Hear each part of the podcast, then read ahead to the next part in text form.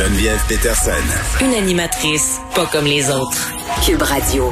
Lundi, on est avec Jean-Louis Fortin, directeur de notre bureau d'enquête. Salut Jean-Louis.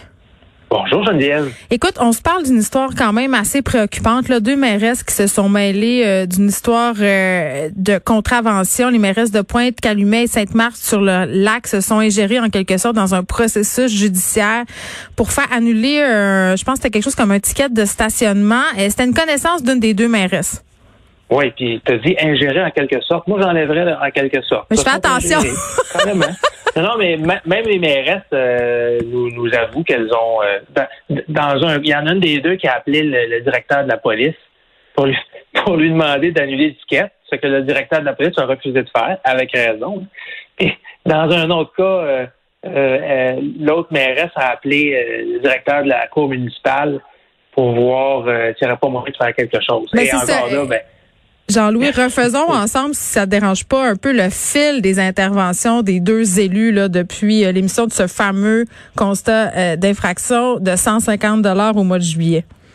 Oui, euh, parce que donc selon ce que ma collègue Sarah Maud Fèvre du bureau d'enquête a, révélé donc ce matin, le, le constat d'infraction a été mis. Hein, pas une grosse contravention, c'est pour une dans une rampe de mise à l'eau à la marina, c'est 150 dollars. Ça semble très très banal.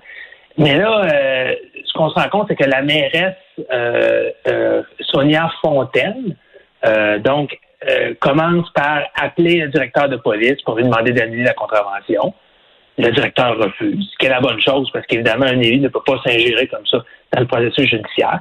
Ensuite de ça, la mairesse de Sainte-Marthe sur le lac, on mm. comprend que les deux mairesses sont des bonnes connaissances, peut-être pas des amis, mais donc elles travaillent bien ensemble. Elle, elle appelle la cour municipale puis elle veut parler au procureur à signer au dossier. Là. C'est pas pour lui souhaiter une bonne fin de semaine. Clairement, on comprend que c'est pour parler du dossier de la contravention. Et puis ensuite, euh, la municipalité de Pointe-Calumet carrément adopte une résolution au conseil municipal pour euh, faire annuler le constat. Au conseil municipal, il y a plein de résolutions qui parlent. Des fois, on octroie un contrat, des fois, on fait un changement de zonage. Là, c'est tout simplement pour dire, ben, le ticket de 150 on le fait disparaître. Alors là, ben, les procureurs de la ville se présentent devant le juge quelques jours plus tard. Puis, mm-hmm. Désolé, on n'a plus de preuves, on n'a plus de cas. Et l'étiquette a bel et bien été annulée suite aux interventions et aux tentatives répétées des deux maires. Bon, puis là, tu disais qu'elles avaient admis une partie des faits. Oui, parce que quand euh, ma collègue Sarah Maud Lefebvre les a contactés, donc, euh, elles ont reconnu avoir fait des coups de fil au chef de police, à la cour municipale, mais en disant qu'elle n'avait pas de mauvaises intentions. Le problème, c'est pas tellement l'intention, c'est que c'est très, très clair en matière d'éthique, puis on cite plusieurs spécialistes en éthique et avocats dans le reportage qui nous disent non seulement un maire ou une mairesse ne peut s'ingérer pour faire pression pour qu'un constat d'infraction, de quelque nature que ce soit, que ce soit une, infraction criminelle grave ou juste une petite contravention de 150 peu mm. importe, tu ne peux pas t'ingérer. La deuxième chose, c'est que de façon générale, ça, je ne parle pas de dans ce cas-ci, c'est pas à moi de, décider ça, c'est pas à moi de trancher ça.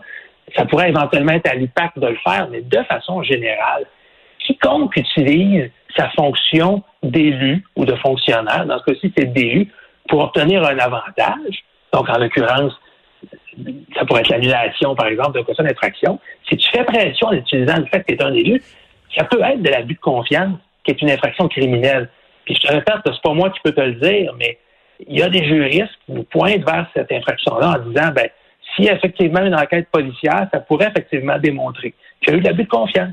Alors, il faudra laisser les enquêtes suivre leur cours, mm. mais c'est assez préoccupant quand on voit des mairesses comme ça se livrer à, des actes similaires. Bien évidemment, ça ébranle la confiance du public et euh, envers les politiciens et envers le système euh, de justice. Et j'ai envie de te demander, Jean-Louis, s'il va y avoir des poursuites?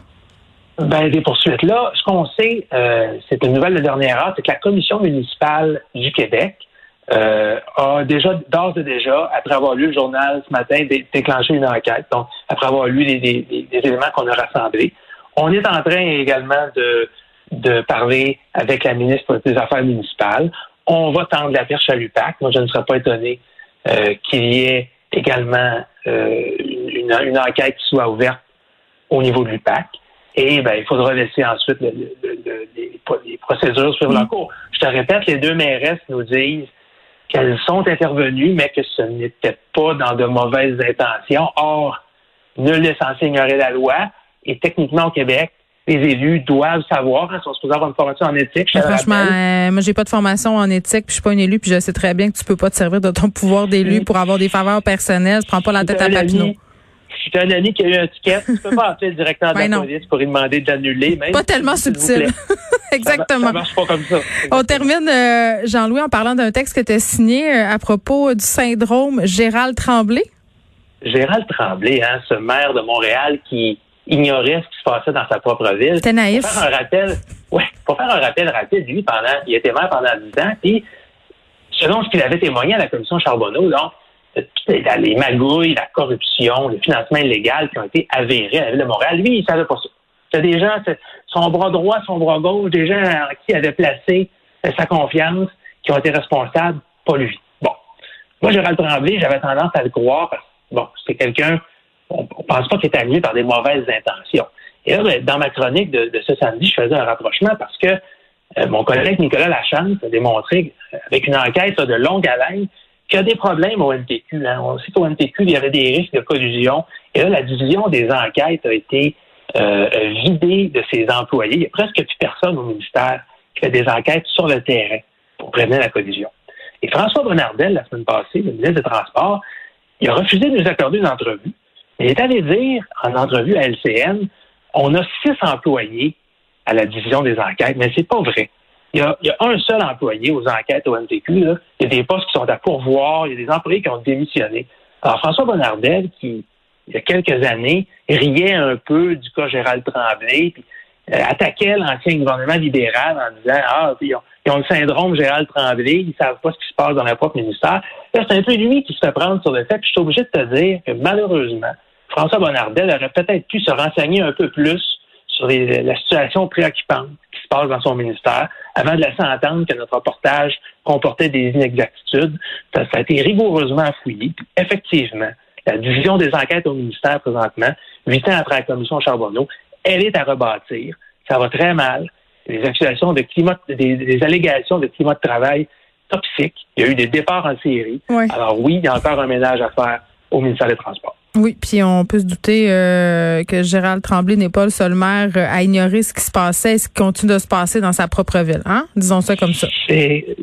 effectivement, euh, maire, ça vient avec des, des, privilèges, mais ça vient également avec des grandes responsabilités, dont celle de savoir à qui t'octroie un contrat hmm. et qui te donne l'argent pour ton financement politique. Jean-Louis Fortin, merci. On continue de lire vos dossiers dans la section du bureau d'enquête.